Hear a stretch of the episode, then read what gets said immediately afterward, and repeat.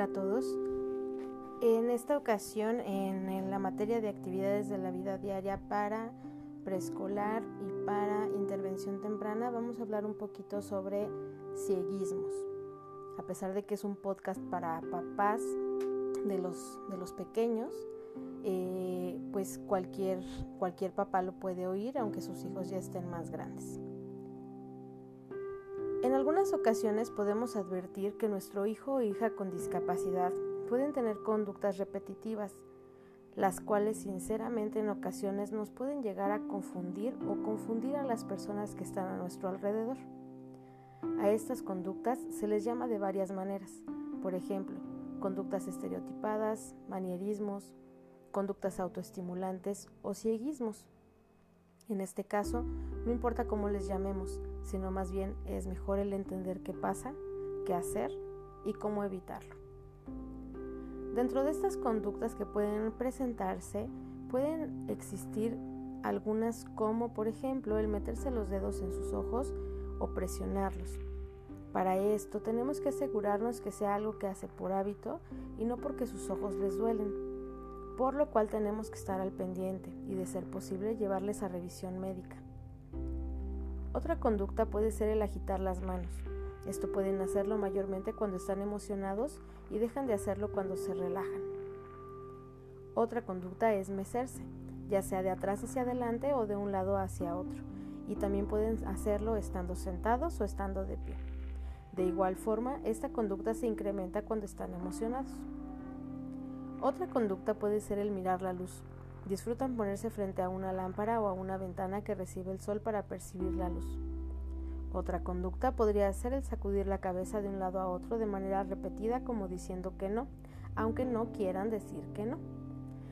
Otra puede ser brincar o aplaudir sin alguna razón aparente, entre algunas otras.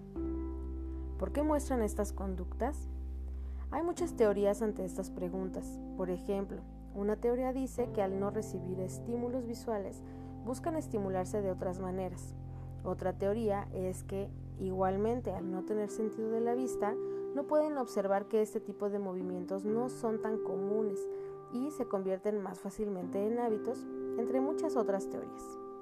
Ahora, ¿qué podemos hacer para cambiar una conducta así? Si nos ponemos a pensar, todos tenemos algunas conductas que nos resultan placenteras y que hacemos algunas veces sin pensarlo.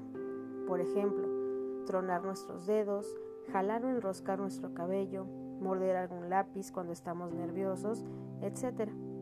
Si lo piensan bien, estas conductas también son estereotipadas. La diferencia está en que son socialmente más aceptables. Por lo tanto, una estrategia pudiera ser reemplazar las conductas repetitivas de nuestro hijo o hija por otras que se consideren mejores, entre comillas, desde un punto de vista social.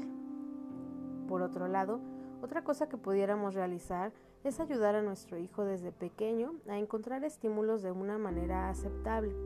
Por ejemplo, desde bebés presentarle juguetes diversos, dejar que use su cuerpo para explorar y que juegue con cosas diferentes, y cada que intente realizar una conducta estereotipada, dirigir su atención hacia otra conducta. Por ejemplo, cantarle o hacer que él nos cante, hacerle cosquillas o jugar algún juego donde tenga que usar su cuerpo, por ejemplo dando palmadas, saltos, etc. Es importante no regañarle al momento de verle haciendo alguna de estas conductas, ya que esto puede llevarlo a entender que ante dichas conductas tiene la atención de mamá o papá, aunque no sea de forma positiva y que esto lo lleve a hacerlas más seguido. Recuerda también felicitarle o decirle alguna frase positiva cuando no realice la conducta repetitiva. Le puedes dar un abrazo y decirle que están orgullosos de él para que de esta forma reforzar su conducta. Si tu niño tiene ya más conciencia sobre los demás, le podemos hablar de una manera sencilla, explicándole que ese hábito o conducta no lo tienen los demás niños. Es importante hablarlo de una manera clara y sin regaños, evitando que se sienta triste o avergonzado o avergonzado. Puede ser un poco difícil para los más pequeños comprender cómo les perciben los demás, por lo que hay que escoger el momento y la edad adecuada para hacerlo. Sería importante también pedir a los miembros de nuestra familia o amigos que no aplaudan o festejen cuando realice este tipo de conductas, ya que así sería más complicado eliminar el hábito. De igual forma, aclárenles que no es necesario regañarle o incluso burlarse por dicha conducta. También díganles los métodos que están empleando para que ellos puedan saber cómo actuar. Por último, recuerden que nuestro hijo no será por siempre niño y que en un futuro tal vez no sea positivo o sano para él o ella y su interacción social el continuar con ese tipo de conductas. Por esta semana es todo, espero que les sea de utilidad y nos escuchamos o vemos la próxima semana. Hasta luego.